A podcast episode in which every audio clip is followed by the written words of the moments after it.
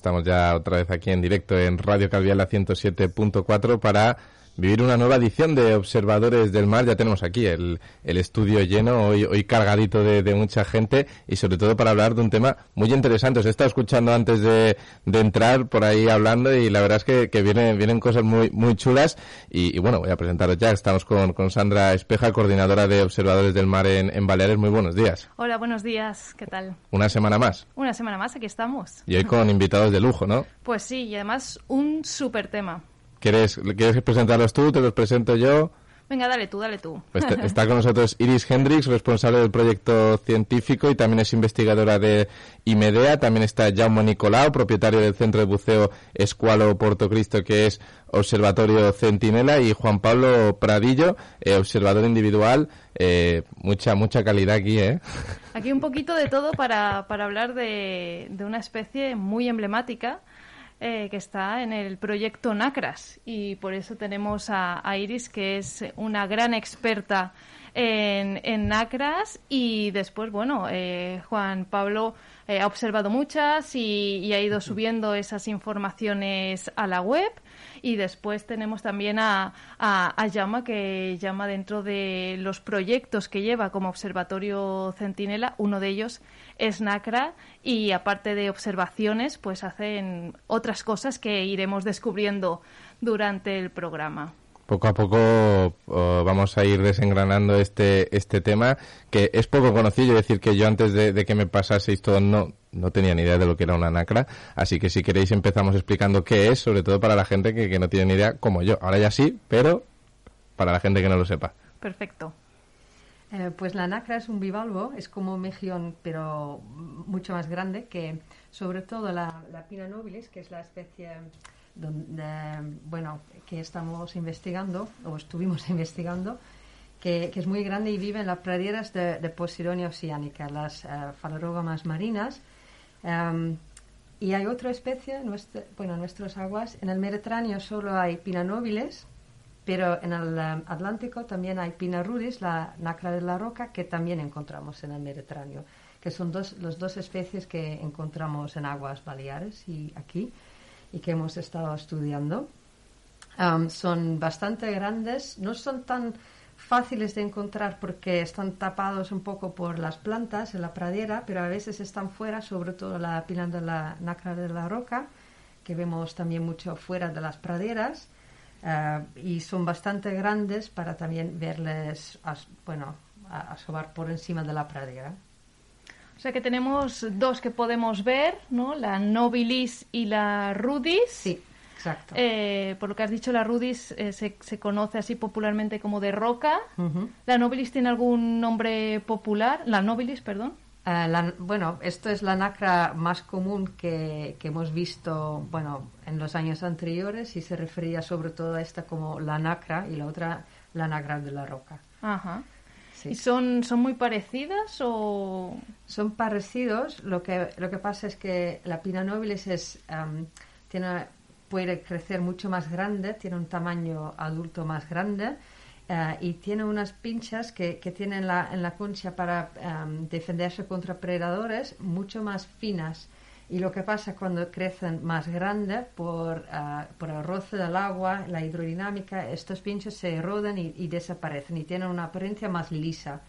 Mientras la rudis es mucho más ah, rugosa y conserva esas espinas que también son más grandes. Pero cuando son pequeñitos es muy difícil distinguirles entre ellos. Más pequeños, más difícil, porque como, como todo es más pequeño, no se ve bien si las espinas son más pequeñas, más grandes y qué, qué especie es. Ajá. Pero cuando son más grandes es más fácil de distinguir. ¿Qué tamaño puede llegar a tener una pina nobilis? Ah, La, un- la nacra. Un, un metro puede, puede, puede tener, sí. Un metro de concha. Qué Sí. grande. Sí, pero esos son los grandes, grandes. Normalmente lo que encuentras son un poquito más pequeños y tienen el, pun- el punto eh, de- eh, enterrado en la, en la arena y por eso solo ves dos tercios más o menos de- del bivalvo eh, por encima de la arena. Y en cambio la pina rudis, la de roca, ¿cuánto puede llegar a medir?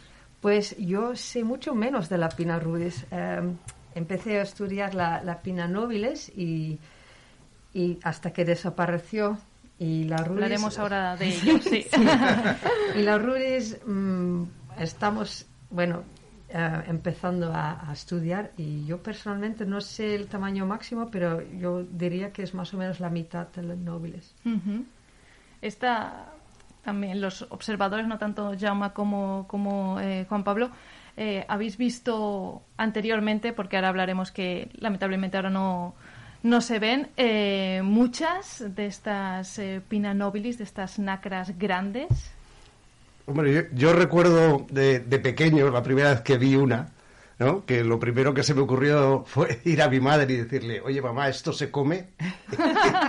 y me dijo, no, no, esto no se come, no, no se hace nada con él, ¿no? Yo creo que eso es lo que le ha salvado un poco a la Pina nobilis eh, el que haya durado tanto tiempo en buen estado, ¿no?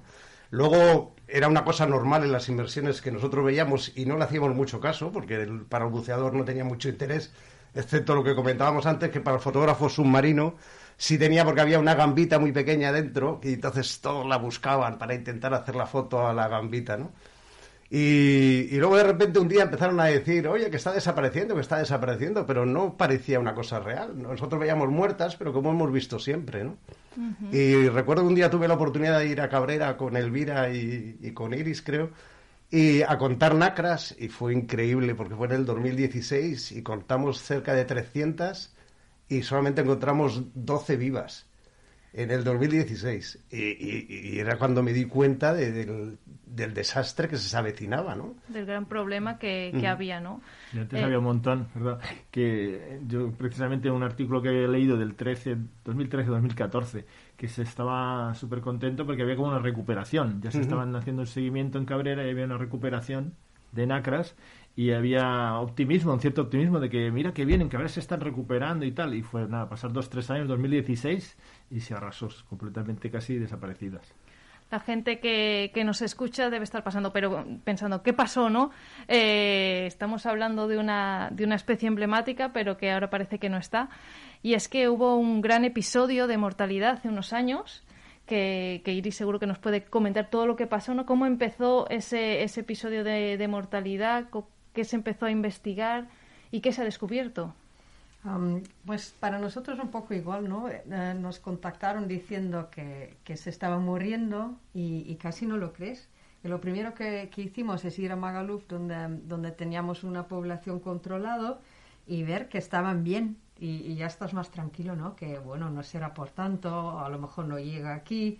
Y después sí, empezaron a morir y cada vez más, cada vez más, hasta que, que realmente no, no queda casi ninguna. Ha sido un poco un shock, ¿eh? Esto, este evento de, de mortalidad. un gran evento de mortalidad de la Pina nobilis, la, Sí. la grande que, que estábamos contando. En cambio, la Pina rudis se Sí. la veía viva y que no Sí. le afectaba, ¿no? Entonces eso se ve que, seguro que sí, que no está afectado por el mismo patógeno, patógeno que la pina nobilis. o sea que su mortalidad es por un patógeno. Sí, es un, am, es un protozoo, un Haplosporidium, que encima no estaba conocido por la, la ciencia.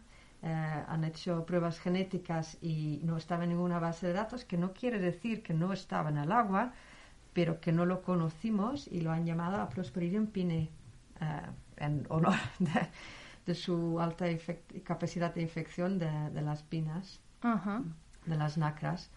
Y eh, sí, le- les estaba matando.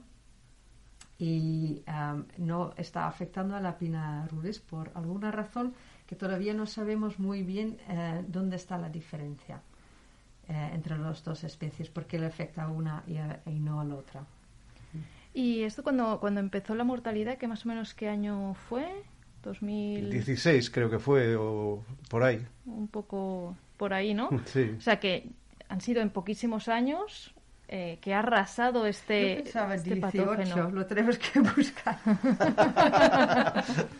Empezó y claro, y después cuando fue. bueno, yo recuerdo que el episodio este de Cabrera fue en el 16. Seguro. Sí, sí, sí. En noviembre del 16. Sí, bueno, puede ser. entonces. Eh, fue, que lo recuerdo bien. Y yo lo que no sé es de dónde vino. ¿Qué, qué progresión sigo? ¿Vino del Atlántico ese...? Em, vino de esta dirección. De allí, de- Si ha venido del Atlántico o si ya estaba dentro del Mediterráneo. em, están investigando. Yo, yo personalmente no estoy eh, involucrado en esta No. investigación, pues no tengo la información más actual, pero lo que sabemos es que empezó en la costa, bueno, lo detect- detectaron en la costa de, de- de Valencia, Murcia, por ahí, eh, cerca del, del estrecho, y ido a, bueno, que ha seguido los corrientes y, y se ha adentrado en el Mediterráneo, con, con las poblaciones en el este, que son los últimos que están desapareciendo. Sí, por Grecia, por ahí todavía ven alguna, ¿no? Todavía les quedan algunos elementos vivos, ¿no? En la parte Sí. más este del Mediterráneo. Sí, sí, exacto, pero está llegando ahí y, y por lo que hemos visto que ha pasado en, en el, en el West, mm, tiene poco esperanza. sí, Claro, sí. porque ha ido como cogiendo territorio, ¿no? Este patógeno y, y yendo matando las poblaciones Sí, de este a oeste eh, Sí. desde que entró en el, en el Sí, Mediterráneo. sabemos, eh, tenemos, sabemos dónde ha empezado, dónde lo han detectado ah, por primera vez y sabemos cómo ha sido la evolución, pero no sabemos exactamente el origen. Podría ser una mutación, ah, una introducción exótica con, por ejemplo, ah, barcos o acuicultura, o, bueno, es que hay, hay muchas posibilidades. Claro. Lo raro es que es tan, tan letal que es capaz de matar todas las poblaciones porque no lo esperas de un patógeno, porque no tiene mucho sentido evolutivo, porque si matas em, todo, toda la población, luego no te puedes reproducir. Pues Claro, necesita al, al individuo para sobrevivir el propio patógeno, ¿no? sí, exactamente. Pues puede ser que tiene otro, ah, ¿cómo se llama? Huésped intermediario o, o es una mutación que, que, bueno, que luego va a perder la letalidad. Pero, em, como he dicho, yo no estoy personalmente involucrado en la investigación del patógeno mismo y... ah, Claro, es que hay muchos grupos de, de investigación eh, siempre en este tipo de, de- de sucesos, ¿no? Y, y claro, pues por un lado se estudia el patógeno, seguro que por otro Sí. pues la propia especie, también qué está sucediendo con la pina rudis, que es la, la de roca, que sí que sobrevive, ¿no? Y un Sí. poquito se, cada uno pues va cogiendo más información, porque vamos, al inicio de todo ni siquiera se sabía que era un patógeno, ¿cierto? Sí, exactamente. Ha sido, ha, ha sido una colaboración entre muchos grupos y un esfuerzo. Nos hemos encontrado y, y intercambiado información y así hemos avan- avanzado un poco. Y hay muchos avances porque, por ejemplo, ahora hay una prueba que puede detectar el patógeno con um, eDNA, que es como ADN que, eh, que coges del ambiente para poder detectarlo sin, um, sin sacrificar, por ejemplo, la, la nacra eh, que podría ser infectada. Es, es Limia, aquí en Andrach, que está um, eh, desarrollando esta técnica y, por ejemplo, ahora han, han detectado dos reclutas de, de nacras en Cabo de Palos y um, el problema es que como la nacra que detectamos hace un año con, con Jaume de Escualo, que no sabes qué especie es, que podría ser la, la, la pina, na- eh, pina nobilis o la pina rudis, y no sabes hasta que crece. Pero, por ejemplo, con esta técnica podrías eh, detectarlo en, eh, en el agua que está en contacto con el animal y, y ver, detectarlo antes de, tener que criarlo por tanto tiempo y saber qué especie es, pues ya de antemano. ¿Y esta, esta nueva técnica cómo, cómo es? Sí, como he dicho, yo no estoy involucrado en esto. El técnico de EDNA, eh, eh, ya existe a varios años. Lo usan en un montón de estudios, por ejemplo, que lo usan como trazadores, porque cada, cada animal, cada organismo realmente pierde como trocitos, ¿no? Que nosotros dejamos trozos de piel por todos los lados, aunque no nos damos cuenta. Y esto se queda en el ambiente. Y lo hace también los peces, los, la- eh, las ballenas, los nacras, que cuando están en un, un volumen de agua pierden, en- en, bueno, células, vamos. Y la técnica de DNA es eh, filtrar el agua, recoger todas las células que han, todos estos trozos de ADN que han perdido los organismos en el agua y secuenciarlo para ver qué, qué, qué tipo de organismos hay. Y en este caso se secuenciaría para encontrar el patógeno. También hay otros estudios, por ejemplo, si quieres saber am, si ha estado un, animal eh, interesante para tu estudio en un, sitio, puedes filtrar agua hasta encontrar tantos eh, fragmentos de, de ADN y ver si este animal está entre estos fragmentos. Tienes que saber la secuencia específica de este animal que buscas, tener capacidad de, de aumentar el ADN que hay en la, en la columna de agua porque es muy poco y luego detectarlo. Es una técnica, es, es muy técnico. Es una pero- técnica muy sencilla, ¿verdad? pero es posible, lo hacen en, en muestras de sedimento, en agua, eh, tanto en el marino eh, que el terrestre. Es una técnica que está en auge y que nos sirve eh, para detectar organismos, y en este caso el, el, um, el- el Aprosporidium, sin tener que sacrificar al animal o, o- o tocar un animal, sin ni Que verlo. puede afectar, claro. Sí. Comentabas, eh, Iris, que, que en este gran episodio de mortalidad os unisteis eh, muchos investigadores y investigadoras, pero también una de las cosas que se hizo es poner el proyecto en observadores del mar para conseguir como más datos de, de gente como de nuestros invitados, ¿no? Que tenemos aquí al lado también. Y, mm, y bueno, me genera así como curiosidad de, de cuántos datos eh, empezó a aportar la gente. O sea, hubo buena respuesta y una amplia respuesta de, de la gente a aportar datos. ¿Marcó la diferencia que la sociedad, eh, buceadores eh, que no son profesionalmente científicos, se involucraran? Sí, sí. Nos, nos ha servido mucho. Esto es un proyecto en conjunto con mis compañeras del oceanográfico aquí en, en Baleares. am, y, y lo que hemos hecho, eh, esta página era posible de, de subir los, am, los avistamientos de la Pina nobilis y nos ha servido mucho porque am, el, el litoral es muy grande y tenemos pocos ojos, pocos tiempo, eh, poco tiempo y este episodio ha ido, bueno, arrasando, ¿no? Es que desde que nos dijeron que estaba muriendo y que lo vimos con los propios ojos, ha ido muy rápido, pero am, cada instituto está en un sitio solo y solo ves pasar la ola más o menos y necesitas una cobertura am, espacial muy grande para ver cómo de rápido va y en qué dirección se está dirigiendo. Y en este momento que abrimos este, este módulo en observadores de mar, tampoco sabíamos cómo se desplazaba el, el, el patógeno que sospechamos que, eh, que se iba desplazando con los corrientes, pero no estuvimos seguros. Y, por ejemplo, estas observaciones nos han ayudado a, poder decir qué población estaba sano y en qué momento, y en qué momento empezaba a enfermar y en qué momento estaban muertos casi todos. Y así, progresivamente en la costa española, sobre todo, pero también tenemos observaciones internacionales, y con un modelo hidrodinámica hemos podido comprobar que esta velocidad de, infección concuerda más o menos con, ah, con los corrientes que, que hay en un modelo. Esto ha sido un trabajo en, colaboración con el SOCIP, con los modelos, y, um, eh, y así hemos podido comprobar cómo se desplazaba el patógeno. Ah, O sea, que, que realmente el valor que tiene cualquier persona que aporta un dato que suma a, a- a proyectos científicos de, de gran interés.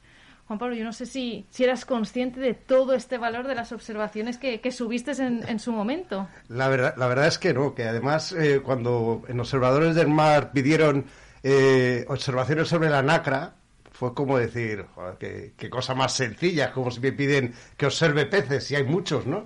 Sí. Y nos pusimos y entonces nos dimos cuenta que, que realmente el problema existía, que, que era muy difícil encontrar vivas. Y cuando encontrabas una viva y la reportabas era una alegría, ah, dame las coordenadas, ¿dónde es profundidad? Y tal. Entonces, joder, tampoco es para tantos. Y, y, y luego te das cuenta que realmente no hay tantas, ¿no? Muy poquitas. Y ha sido muy importante. Y um, de estos cálculos, 40% de nuestros datos han venido de observadores, de, de buceadores que nos han aportado que pasa- datos. nosotros tenemos un problema ahora, que, que antes lo hemos hablado, y es que ahora vemos las rudis. Y las Sí. rudis, claro, nosotros antes no la observábamos, era como, no, esta es una rudis, no la voy a subir, que luego me van a decir no observadores del mar. Eh, esta no es Pinanobilis, es rudis. Pero creo que también interesa, ¿no? Sí, pues esto justamente yo creo que eh, hemos pasado por una eh, evolución de este proyecto, porque al principio era muy importante saber dónde estaban las nacras vivas y dónde estaban las muertas, y ahora que ya no observamos tantas eh, pinanóbiles, vemos que hay mu- eh, de repente hay muchos rudis, y esto podría ser percepción que Ah, antes no los veíamos porque había tantos nobles y ahora los vemos y hay la misma cantidad. O puede ser que, que- que está en- en creciendo la población. Y esa es la sensación que tiene mucha gente que, que la población de la nacra de la roca está expandiendo y está en muy buen estado. Y sería súper interesante ver si podemos determinar este tipo de crecimiento que, que en este año hay tantos en esta zona y el año que viene hay más y, y cuantificar cómo de rápido se expande la población. Pues todavía tiene mucho valor um, eh, este, este módulo de observadores, solo que ahora abordamos otro tema con los datos, pero sigue siendo muy interesante. Así que animamos a toda la gente a, subir las nacras que vean, sea, sea de una o sea de otra. ¿Cómo fue tu experiencia, eh, Jaume, como centro de buceo? Que además se- supongo que hay usuarios, usuarias que, que quieren ir específicamente a lo mejor a ver, ver nacras ¿no? en su momento. Eh, ¿Cómo fue es- este La cambio? La evolución, sí. Bueno, hace, desde hace 25, 30 años que se veían muchas nacras y grandes, la- las de estas de metro, yo recuerdo haberlas visto y era siempre bonito enseñarles a, a los buceadores eh, para que la vieran, le hacían fotos, interesante ver si había alguna gambita al interior y, se- y poco a poco fueron perdiendo como importancia, uno viendo menos había un tema al principio también, yo, yo creo que había un tema de- de- decorativo que las expoliaban para temas decorativos, sobre todo las grandes, ¿no? Porque iban desapareciendo, no, no, no se mantenían tampoco eh, esas que eran más grandes. Veías que algunas desaparecían y eso había un cierto expolio, no, no, como no eran comestibles, pero sí el tema decorativo. Eh, pero a partir de unos años para acá, pues como que no les dabas más importancia hasta que empezamos a oír hablar del tema de, que empezaba a haber una cierta mortandad ¿no? en los últimos años. Entonces empezamos a, hacer más el seguimiento, a intentar fijarte más y si, efectivamente las veías como iban apareciendo pues cáscaras, la- las, las conchas muertas y ya empezó a ser preocupante, ¿no? Y bueno, y empecé también ahora este de, del- de- de entrar en el proyecto con observadores del mar y ha sido interesante porque al final nosotros somos observadores, somos unos curiosos, ¿no? Que nos gusta informarnos, nos gusta recibir esta información que recibimos, es un, es un privilegio luego tener a biólogos como, como Iris o así que pueden venir, te dan explicaciones, les haces preguntas y nos aportan mucha información.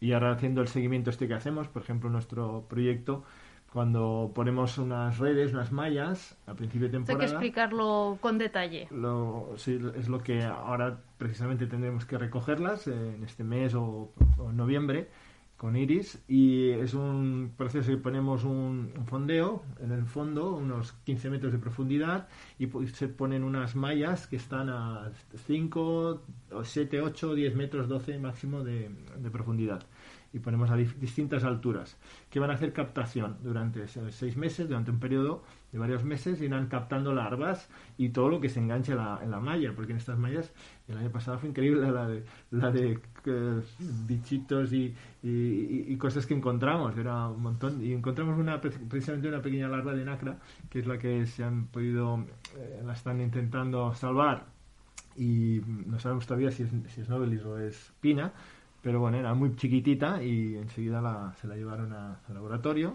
empezaron a trabajar con ella. Y había, bueno, bichitos como hasta una pequeña liebre de mar se había enganchado también, que la soltamos ahí Claro, por porque esto para, para poner un poco en, en contexto ¿no? de, esta, Sí. de esto que estabas explicando, Jaume, es que, claro, eh, ante tanta mortalidad, ¿no? pues se está intentando de alguna manera ver si aún siguen eh, habiendo pues eh, larvas por la corriente Sí. de Pina nobilis, de esta nacra grande, y por eso se ha inventado esta se- sencilla estructura, ¿no? Por Sí, decir la- algo. La malla ca- capta eh, gracias a las corrientes. Lo va captando y todo lo que se le va enganchando, pues, pues gracias a las corrientes se le enganchan ahí, todo, las posibilidades larvas se, se quedarían ahí y se empiezan a desarrollar ahí mismo, ¿no? Y entonces cuando viene Iris y tal, se, se recogen esas mallas, se, se, se- se extienden y se saca desde ahí, se extrae todo lo que se ha podido enganchar o anidar, porque al final es como un nido, ¿no? Se anidan dentro de esas mismas mallas, todas esas posibles larvas. Y ahí empezarían a, a crecer y es cuando pues se examina a ver qué se ha podido eh, quedar enganchada o no en esa malla.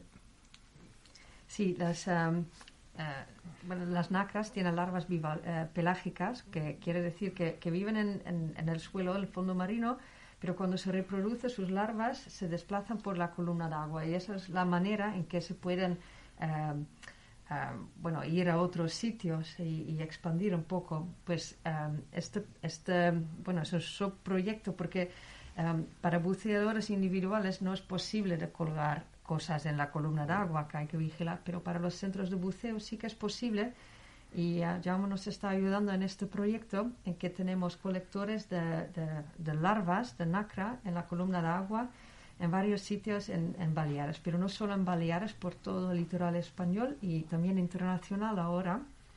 Y esta parte del proyecto es para ver si vemos reclutamiento de larvas de, de pinanóbiles, porque como son, hemos, hemos dicho esto lo de que necesitamos más ojos para ver la- las pinas porque mm, son difíciles de encontrar, pues cuando hay pocos es súper difíciles de encontrar y, esta, y cómo se desplazan por la columna de agua en, en como tipo nubes con muchas larvas, es mucho más fácil captarles en la columna de agua y saber que entonces si hay larvas hay una población reproductor. Y con modelos hidrodinámicas más o menos puedes mm, calcular de qué región podrían venir. Y esto es lo que estamos haciendo, esperando cada año que hay reclutamiento de la nacra normal. Am, y encontramos muy pocos reclutas y cuando encontramos, por ejemplo, el año pasado... eh, ¿Qué, qué- qué quiere decir reclutas? Reclutas son cuando las larvas que, nadan en la columna de agua están filtrando por este, bueno, este estra- estrapajo grande, esta esponja grande, los colectores, los mallas que tenemos en la columna de agua, porque allí pasa el agua y las larvas nadan en el, agua. Y son súper enanos, son, más o menos un quinto de un milímetro de grandes, son, muy pequeños. En el momento que encuentran un, un sitio donde les gusta desarrollarse como, como juvenil y luego adulto, se atan a este substrato y esta malla que tenemos en la columna de agua es un substrato que hemos visto que funciona. Se atan y se empiezan a, a metamorfosar. Es que la palabra Es una palabra complicada, sí. pero es un poco como las orugas y, y las mariposas, que las larvas son de otro, otra forma que los adultos. Pues el momento que se, se atan y empiezan a desarrollar su, su válvula, su concha y crecer, es el momento que nosotros les empezamos a ver, porque con un quinto de milímetro no puedes verles.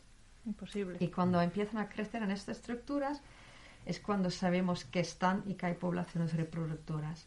Que en los últimos años encontramos muy, muy pocos reclutas, que son estos, son, son las larvas que ahora se han transformado en mini, mini, mini piñas, pero son pequeños y súper transparentes y todavía no han desarrollado las, las pinchas. Em, y entonces no se puede distinguir entre las dos especies porque son muy parecidos hasta que tienen un año más o menos y últimamente hay muy poco. Am, y como no podemos distinguir entre las dos especies, lo llevamos al laboratorio o lo llevamos a un sitio segura, por ejemplo Cabrera, para esperar hasta que han crecido y, y ver qué especies. Y esta técnica de ADN, de DNA que hemos hablado, que podría darnos un diagnóstico más rápido, pero es una técnica que, que tiene sus complicaciones, el laboratorio, las muestras, eh, etcétera también puedes um, esperar hasta que crecen y, saberlo. Y, la lacra que encontramos el año pasado es una, es una eh, Pina, de, Pina rudis, una nacra de, de la roca, que hemos que ahora ya ha crecido, ya tiene unos, bueno, yo creo que son 15 centímetros en un año y le hemos eh, ya trasplantado en el fondo para que pueda empezar su, su vida bentónica. Mira, eh, Sí. qué, in- qué interesante, ¿no? Ir conociendo al individuo desde, desde sus inicios, ¿no? Porque claro, esto a lo mejor la gente se, se piensa y dice, "Bueno, hay una red enorme que está captando, no, no, son como, como bueno, mm, como una, como Unas una bolsas, red, bolsas, modo sí. bolsa, así, como Sí. una pelotita, ¿no? Una pelota sí, grande, estropajos, es un estropajo. estropajo enorme. Sí, que, que bueno, pues que deja pasar el, el agua y ahí Sí. también pues se pueden enganchar cositas, ¿no? Y están como tres bolsas de, Sí. de estas en, en una cuerda eh, a diferentes alturas, Sí. por lo tanto no, no es algo que esté impactando, todo lo contrario, ¿no? Sino que lo que se No quiere se puede es confundir investigar. con basura. Si vamos bueno. buceando y vemos una bolsa, no... No, porque está colgado, pero en Magaluf me se me lo han robado ya un par de veces. ¿Ah, sí? Sí, sí, sí. Importante si nos están escuchando aquellas personas que lo han cogido. No lo cojáis, es investigación, es importante. Sí. Eh, y como ha dicho Jaume, que no solo las nacras eh, se, bueno, se saltan a estas redes, son, también son otras especies que, que hay de todo. Hay, hay, hay esponjas, hay, hay cangrejos y todo lo devolvemos al mar, lo que podemos, claro, si algo está muy atado, ¿no? Pero lo que estamos viendo los últimos años es con este, con este de colectores no solo capta la- eh, larvas de nacra, también capta los reclutas de otra especie de bivalvo, que es la ostra perlífi- perlífica, perlífera, que es un invasor y que ya lo habían observado un par de adultos en las aguas, pero de, manera como puntualmente. Y ahora hemos visto que desde el 2018, cada vez, cada año, hay más de esta especie en las redes de, de- de- de nacras, que nos dice que está aumentando la población, la invasión se está estableciendo y en este sentido estos colectores también sirven como red de sentinela para, para ver las especies invasoras antes que ves los adultos o antes que ves cómo de grande es la población de adultos, porque ves el aumento de, de las, eh, de las reclutas ya. En, en en la- ese muestreo que hicimos no, eran una docena, ¿no? Una- Sí, había una docena. sí, Por una sí. sola nacra que encontramos, Sí, había una, una docena. docena de invasoras. a mí me parecían todas iguales. Sí. Pero solo Iris me dijo, no, no, es esta la, la diferente. Sí. Pero las otras eran estas reclutas diferentes, sí, invasoras. porque, sí, porque todos los bivalvos cuando son pequeños son muy parecidos. Sí.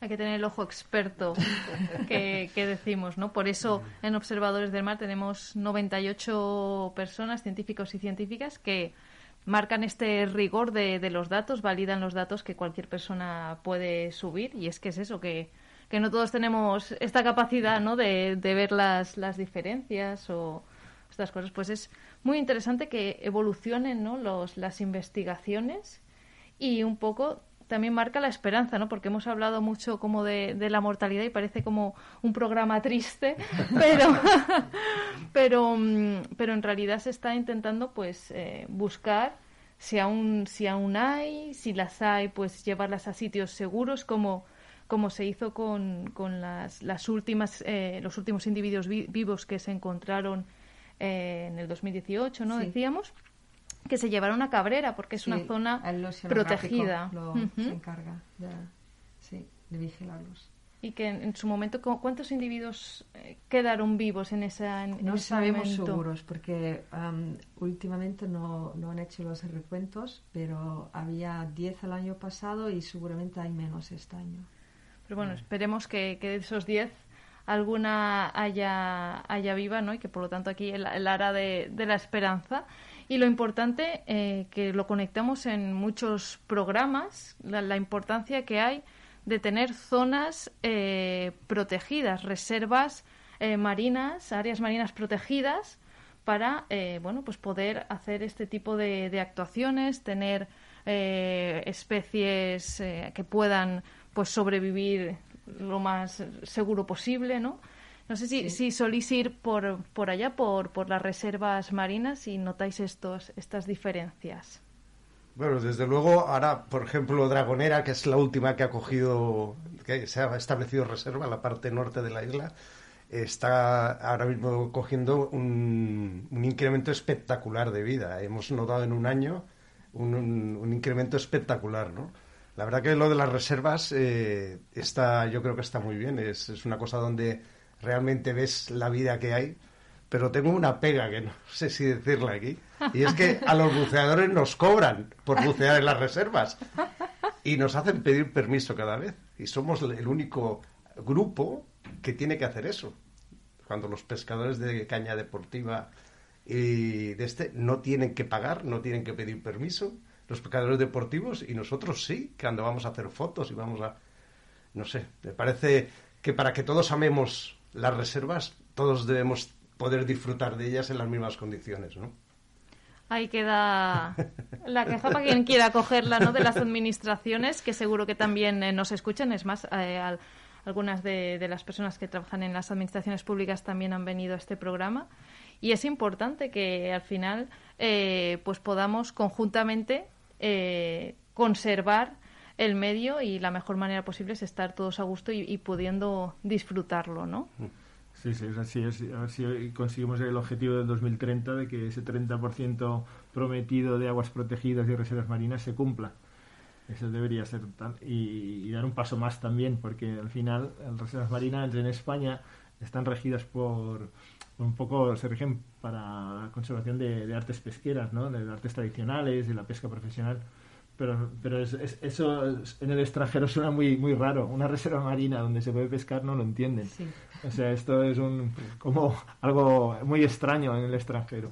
A un extranjero que viene a España le dicen, sí, vamos a una reserva marina, pero le tienes que explicar que ah, se pueden calar redes, se pueden calar según qué artes de pesca, según qué palangre, según qué cosas, no, no se entiende. Como, por ejemplo en Cabrera mismo, ¿no? Habrá que hacer un programa de, que ir del sector poco pesquero poco. porque va saliendo, ¿eh? Va saliendo el, el tema entre unos, unos eh, temas y, y otros.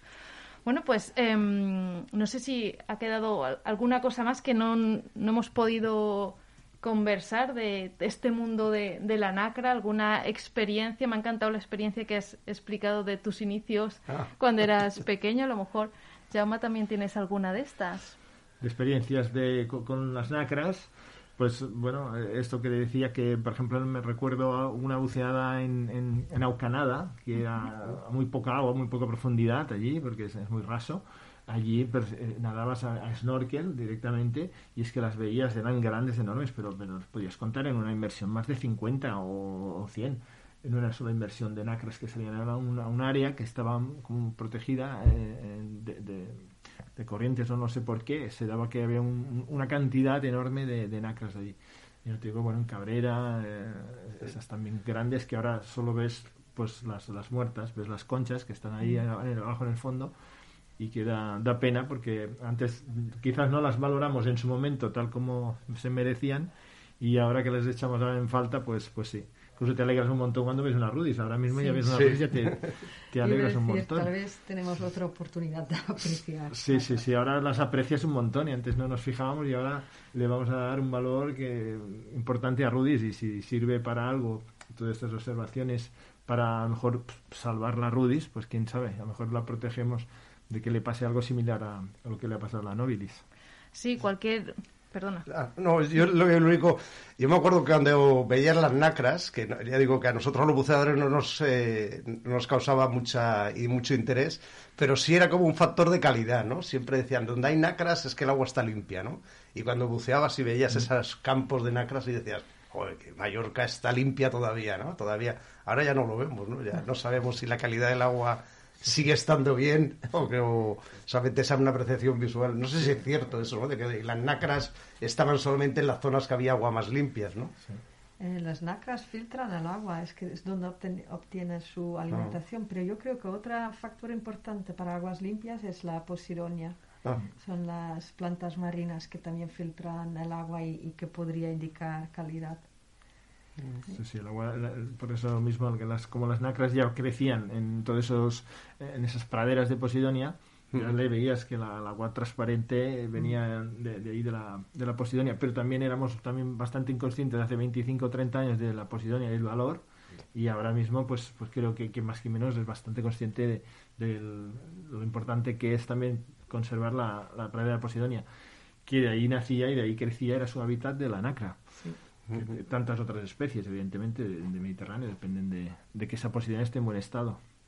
Porque claro, la, la, la nacra rudis, la de roca, en principio no se veía ¿no? por estas praderas, sino que se veía en la roca y de ahí su Sí. nombre, y ahora se está viendo, ¿verdad? Sí, pero la, la, la pina rudis es más pequeña y es más difícil de verlo en la pradera. A lo mejor no lo vimos porque simplemente estaba escondido, lo confundimos por el otro, no prestamos atención o están expandiendo. Esto es buena pregunta que podríamos intentar resolver con, por ejemplo, datos de buceadores en, en observadores. Pues tenemos sin duda ese, ese maravilloso reto que, que lanzamos, porque en Observadores del Mar recordamos un poquito cómo funciona. Eh, entras a observadoresdelmar.es, eh, te registras y una vez estás registrado, pues ya se te abre una, bueno, una posibilidad de nueva observación y en esa nueva observación eliges el proyecto que quieras. En este caso tendríamos el proyecto NACRAS y se nos abre una ficha muy sencilla de complementar, donde subes tu fotografía, eh, la fecha, eh, la localización de donde has hecho esa fotografía aproximada. Si tenemos aquí a grandes expertos expertas que saben, tienen la, la dirección GPS perfecto, pero eh, si no, pues con el mapa lo, lo localizas y entonces pones eh, la información que te pide eh, esa, esa ficha. ¿no? En este caso estaba muy enfocada en la, en la Sí. Pina nobilis, entonces si encontramos eh, alguna viva, pues vamos, fiesta, eh, sino también eh, poner la, la foto del estado de que se encuentra.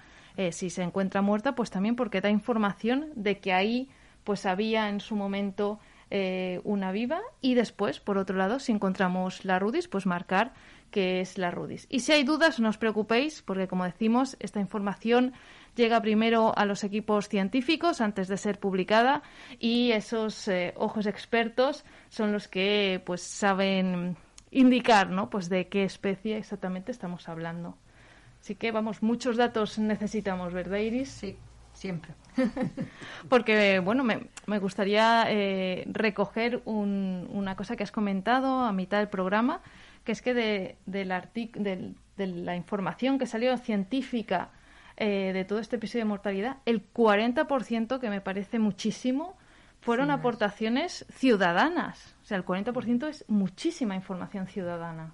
Sí, correcto. Sí, nos ha ayudado muchísimo en desarrollar este modelo. Y bueno, somos, pues eso, tenemos ese valor ahora de, de poder saber qué está sucediendo con la Rudis, con los colectores que se ponen en los observatorios Centinela, como el, el centro de buceo de Llamas, Cualo Puerto Cristo. Eh, si estáis por la zona, ir allí a bucear con él.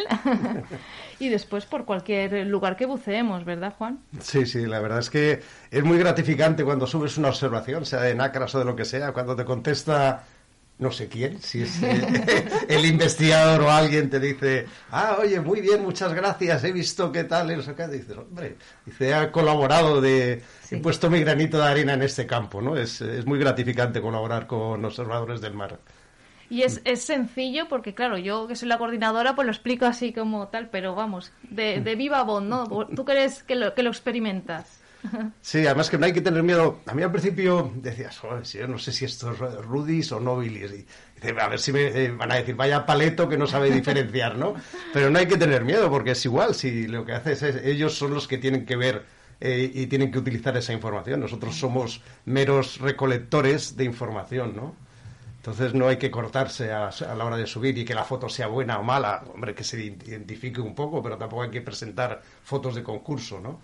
Efectivamente, no es un concurso, eso lo hemos comentado muchas veces, que cualquier foto eh, sirve, ¿no? Mientras se pueda efectivamente identificar. Y si no se puede identificar, seguramente el equipo científico se pondrá en contacto contigo y te hará algunas preguntas. Pues, ¿qué había alrededor? ¿Qué veías? Y, y- y algunas cosas específicas para poder desgranar esta A mí me han preguntado sobre eh, espe- especies que no eran el objeto de la foto, sino me decían, oye, hemos visto que en esta eh, gorgonia, en una gorgonia hemos visto eh, este tipo de alga. Eh, ¿Has visto, la has, visto en otros sitios? Yo digo, pues yo ni, ni la había visto, el alga esa. Yo había visto la gorgonia, ¿no? O sea que a veces lo que a nosotros nos interesa no es realmente lo que tiene el interés científico, ¿no? O hay muchos intereses científicos también. Claro. Todo está al final unido.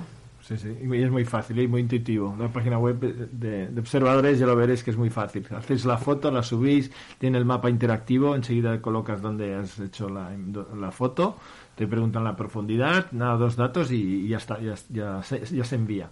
Y ellos ya te contestan a cabo de pocos días de, de, de- de si es lo que te crees o no, o te darán una explicación y si es, es real y la, la ven interesante, las, ellos ya la publican.